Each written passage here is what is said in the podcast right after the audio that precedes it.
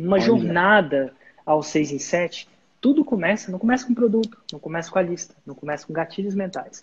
Começa com a decisão sobre qual o nicho e subnicho que você vai atuar. E aí a gente vem para a pergunta: o que é nicho? Nicho é uma parte de mercado, é uma seção de mercado. E subnicho é uma parte da parte. Vamos dar um exemplo?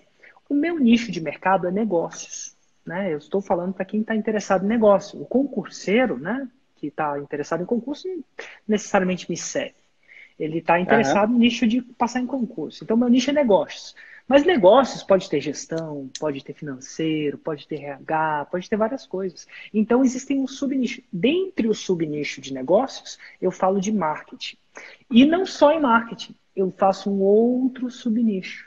Dentro de marketing, que tem vários, né? Tem o marketing de outdoor, tem o marketing de propaganda na TV, tem o marketing, esse, vários marketing, marketing direto ali de panfletos. Dentro do marketing, eu falo do marketing digital. Então, marketing digital é um subnicho do marketing. E aí, dentro de marketing digital, existe SEO, existe é, posicionamento no Google, existe redes sociais. Dentro disso, eu tenho um subnicho. É o subnicho das pessoas que usam o marketing digital para fazer lançamentos, ou como eu gosto de apelidar, o 6 em 7. Então, assim, eu ensino a pessoas a fazerem 6 em 7. Basicamente, 100 mil reais em 7 dias, Através de quê? De lançamentos. E esse é o nicho que eu atuo. Eu não me atrevo a atuar no nicho de posicionamento do Google, não me atrevo a atuar nem no nicho de anúncios. Talvez eu use isso como ferramenta, mas esse é o uhum. meu nicho. E aí as pessoas me perguntam, mas por que, que esse é o primeiro passo para fazer um 6 em 7? Porque é o seguinte, as pessoas tendem a comprar do número um do mercado. Né? A gente, se a gente tiver a oportunidade de comprar do número um ou do número dois e for o mesmo preço, a gente compra do número um. E é muito difícil você ser o número dois do mercado quando você está sozinho no mercado.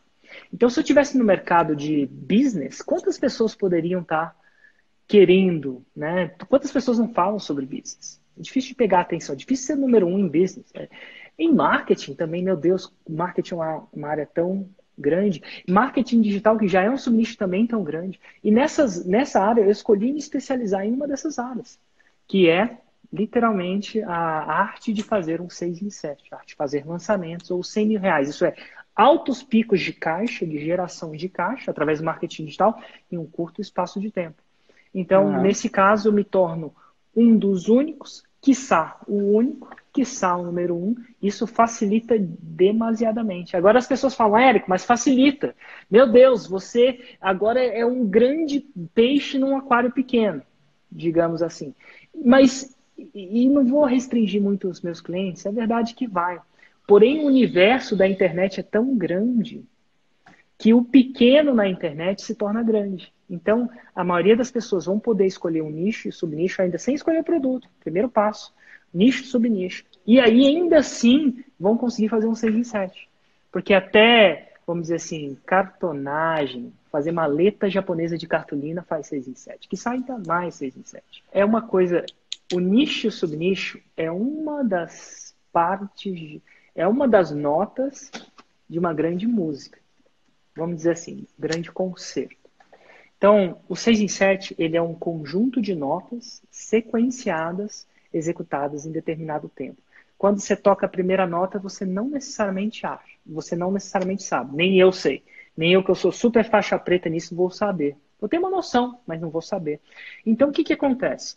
você vai tocando as notas, executando cada uma das partes da fórmula, do método, e eventualmente nessa parte da fórmula, nessa parte do método, aí você vai colhendo pistas que aquilo está funcionando. Hum. E aquilo não é certeza, são pistas. O método vai deixando pistas, algumas coisas que você vai entendendo. À medida que você vai tendo pistas, você vai tendo uma. Re... Você vai reforçando. Né? Você vai você vai criando, uma, aumentando a possibilidade de você estar no caminho certo. E se você não colher as pistas, você vai reforçando que você está talvez no caminho errado. Mas a prova cabal só vai vir com o seu primeiro lançamento. É quando todas as notas estão juntas. Não adianta querer graça. Não. Você precisa estar no campo de batalha com todas as notas corretamente juntas para saber. Antes disso, é quase impossível saber. Mas é como um avião. O que, que vai acontecendo? O piloto sai do avião, traça uma rota, uhum. eventualidade, coisas acontecem, não é? Quem já viajou de avião acha que é assim. Não é simples, assim. Às vezes sou uma corrente aqui, uma corrente ali, um mau tempo ali. De tempos em tempos, ele checa o GPS dele para saber se ele está mais no caminho ou se ele precisa de ajustes. Uhum. O GPS dele vai, vai, vai, vai dar dicas sobre isso. No caso do GPS, vai dizer exatamente. Né? Mas antigamente, quando não tinha GPS, quando se navegava com as estrelas, não era bem assim, né? né? O Hugo, que gosta da série Vikings, Vikings era mais ou menos assim. De dia você não sabia o que estava acontecendo, chegava à noite você ajustava. Não era bem assim, Hugo? Tipo assim. Da... Aí... Tipo assim. É tipo assim, o lançamento é mais como, como navegar nos tempos antigos. Você vai às cegas a uma direção que você acha que é certa. À noite você vê as estrelas com os instrumentos que você tem, você reajusta, vai numa direção às cegas, reajusta à noite, vai numa direção. Então você dá uns sprints, né, uma série de A e, e você reajusta. Não é uma, não é uma um feedback em tempo real.